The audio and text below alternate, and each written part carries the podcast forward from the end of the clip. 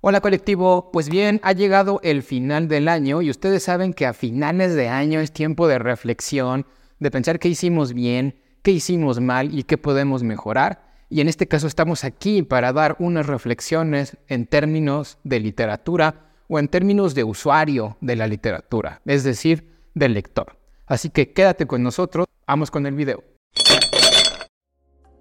¿Usted es mala copa y recita poemas sin que nadie se lo pida? ¿Conoce más personajes de ficción que personas en la vida real?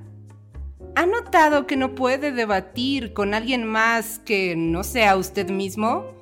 Entonces, escúchenos.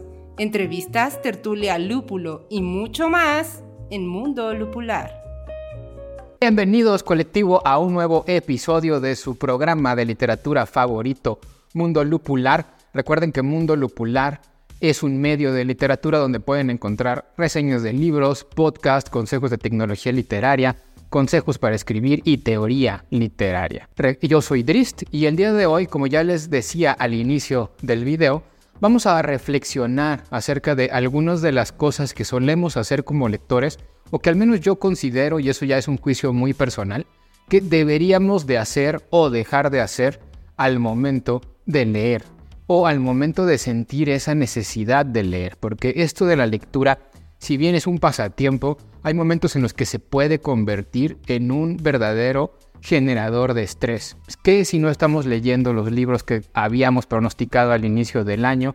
¿Qué si no leemos con la velocidad adecuada? Que si hay gente por allá en el internet que ya leyó 20 libros en un mes y ustedes apenas llevan uno o dos, que si leyeron algo y luego no se acuerdan de qué fue lo que leyeron, pues no importa. El objetivo es reflexionar sobre estos temas y ver desde mi perspectiva qué se puede hacer para mejorar nuestra experiencia de lectura y por lo tanto hacer o lograr lo que yo creo que es el eje fundamental de agarrar un libro y leerlo, que es divertirse, aprender y vivir experiencias a través de nuestra propia imaginación. Sin más preámbulo, vámonos al video. Y pues siguiendo el hilo de la conversación, justamente el primer consejo o la primera reflexión que yo tengo para ustedes y para mí mismo a partir de la literatura o de mi proceso de lectura es no importa cuántos libros lees. Sí, les decía hace un ratito, si hay gente en el internet que hace videos y ya leyó 20 libros, y ustedes apenas han leído uno en el mes o ni siquiera han leído o completado uno durante un mes, eso no tiene por qué ser un generador de estrés. Cada quien va a su ritmo. Habrá gente que le guste más el hecho de leer 20 libros aunque después no se acuerde de nada, o habrá gente que le guste disfrutar, leer un libro solo en ciertos momentos donde realmente le dedica ese tiempo a la lectura valiosa, que lo va a hacer reflexionar, que le gusta estar regresando a las páginas, que le gusta analizar las oraciones. Y no por eso ni uno ni el otro es mejor ni peor. Simplemente son distintas formas de lectura. Aquí mi consejo es, lean solamente en el momento que realmente quieren leer. En ese momento en donde van a dedicar un espacio específico de tiempo, donde se van a olvidar de las notificaciones, del mundo que está afuera y se van a dedicar exclusivamente a disfrutar de esas palabras, de esas historias, de esos personajes que nos dejan nuestros escritores favoritos. Y si leyeron uno, dos, tres libros en el mes, porque fue el tiempo que tuvieron para dedicarle ese tiempo maravilloso a la lectura, perfecto. Si fueron 20, pues también está perfecto. Pero no se estén preocupando por el número y van a ver cómo van a disfrutar mucho más esa experiencia de lectura. Segunda reflexión. A lo largo de mi experiencia como lector he pasado por distintas etapas. Hay momentos en los que he pensado que los libros se deben de comprar y se deben de cuidar lo más posible para que no se ensucien, para que se vayan a encerrar en un cajón o en un librero y conserven en la mayor medida de lo posible su belleza de nuevo.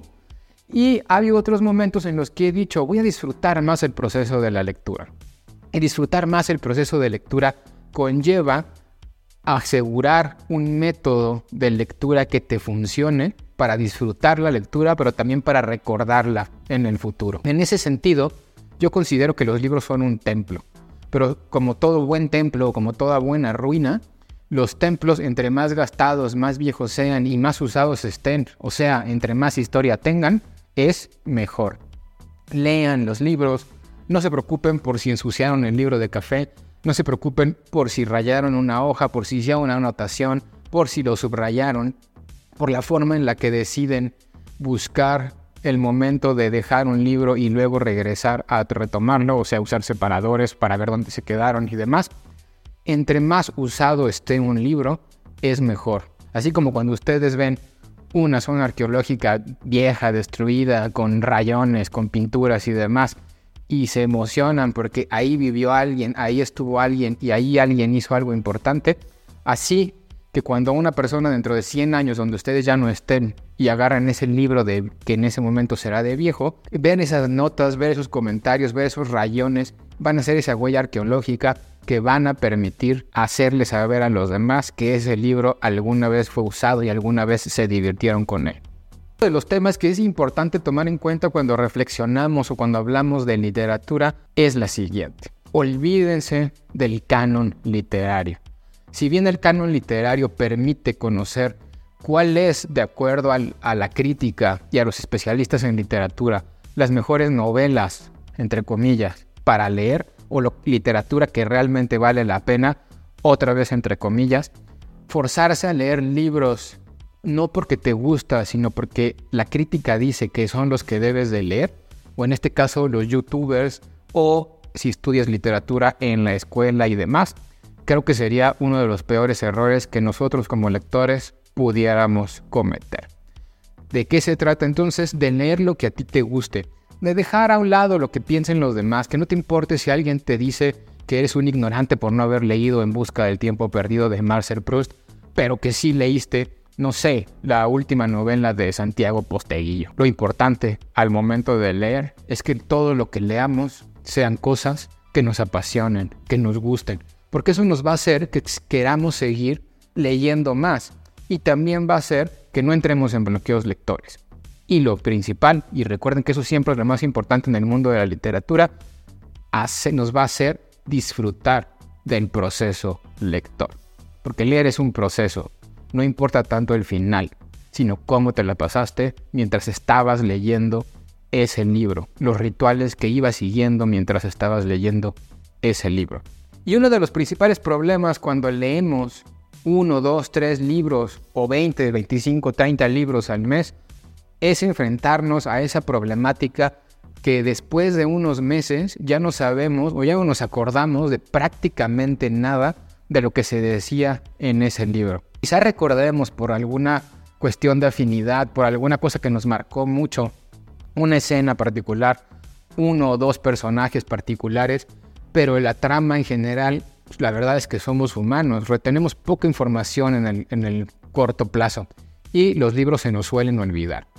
Por eso, para disfrutar de ese proceso lector, aunque a veces dé un poquito de flojera porque es un esfuerzo extra, sí recomiendo mucho tener un sistema de toma de notas. Pueden utilizar un sistema que ustedes quieran, el del GTD, eh, uno que se encuentren por ahí en un canal de YouTube, el de Tiago Forte creo que se llama, otro de los que están ahorita más de moda, no importa qué sistema use, desde utilizar una aplicación para su celular desde escribir las ideas principales en una servilleta. Mientras no la pierdan y tengan acceso a esa información en un futuro, el objetivo está cumplido. ¿Para qué tomamos notas? No para perder el tiempo, no para gastar más tiempo del que ya usamos leyendo, sino para recordar aquellas cosas que más nos marcaron de cada uno de los libros que vamos leyendo. Y así como los rayones, los subrayados, las anotaciones dentro de un libro, son esa parte arqueológica que nosotros vamos a poder rastrear una vez que terminamos de leer el libro, las notas también forman parte de ese sistema arqueológico que va a hacer que el proceso de lectura mejore mucho y perdure con el tiempo. Y el último consejo o la última reflexión que yo tengo para cerrar este año y que fue justamente uno de los consejos que a mí me marcaron más durante el año del 2023 es el siguiente. Y quizá vaya contra todo consejo que te puedan dar por ahí. Si tienes oportunidad, compra todos los libros que se te antojen. Si vas por ahí en una librería y ves un libro que te gusta, compra ese libro que te gusta. Si ya compraste tres en el mes y este es el cuarto y te presta la oportunidad de hacerlo, compra ese cuarto. No compres libros sintiéndote culpable por haberlos comprado. No hagas una lista inmensa de libros que quieres leer sintiéndote culpable por haber hecho esa lista. Haz listas, compra libros, pero no sigas mucho el orden ni de compra de libros para leerlos, ni el orden que hiciste con los libros que querías leer de esa lista. ¿Por qué? Porque yo considero que dependiendo en la fecha, dependiendo nuestro contexto de vida del momento, dependiendo de nuestros ánimos, una lectura puede ser mejor que otra. Así que, ¿cuál es el principal consejo? Si yo tengo 20 libros en una pila o tengo 15 libros anotados en una lista, no voy a leer el orden que alguna vez establecí teniendo una emoción particular en un contexto particular. ¿Qué voy a leer? El libro que en el momento que voy a agarrar el libro sea ese libro que de verdad quiero leer.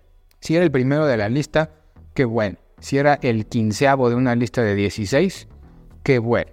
Porque la experiencia de lectura va a ser distinta dependiendo de la emoción, de nuestro contexto y de lo que esté pasando por nuestra vida. Así que si queremos disfrutar de un libro, léelo en el momento en el que quieras leerlo. Es un consejo tonto, pero creo que es uno de los mejores consejos y de las mejores cosas que yo he aplicado en mi vida. Y pues muy bien colectivo, hasta aquí estas cinco reflexiones de fin de año. Algunas las fui desarrollando a lo largo del 2023, otras ya son más viejas, pero son cinco reflexiones o cinco consejos que yo utilizo cotidianamente al momento de elegir mis lecturas, al momento de elegir los tiempos para leer y que a mí me han funcionado a lograr que la literatura se convierta en algo productivo para mí. ¿Cuándo es algo productivo? En el momento en el que puedes utilizar la información que estás aprendiendo, además de para divertirte, para usarlo en un contexto adecuado en el momento oportuno. Puede ser para citar una frase célebre, para tener una conversación interesante, para generar una idea creativa, lo que tú quieras. Pero la literatura, además de divertida, debe de ser productiva. Que pasen felices fiestas y nos vemos en un siguiente video de Mundo Lupular.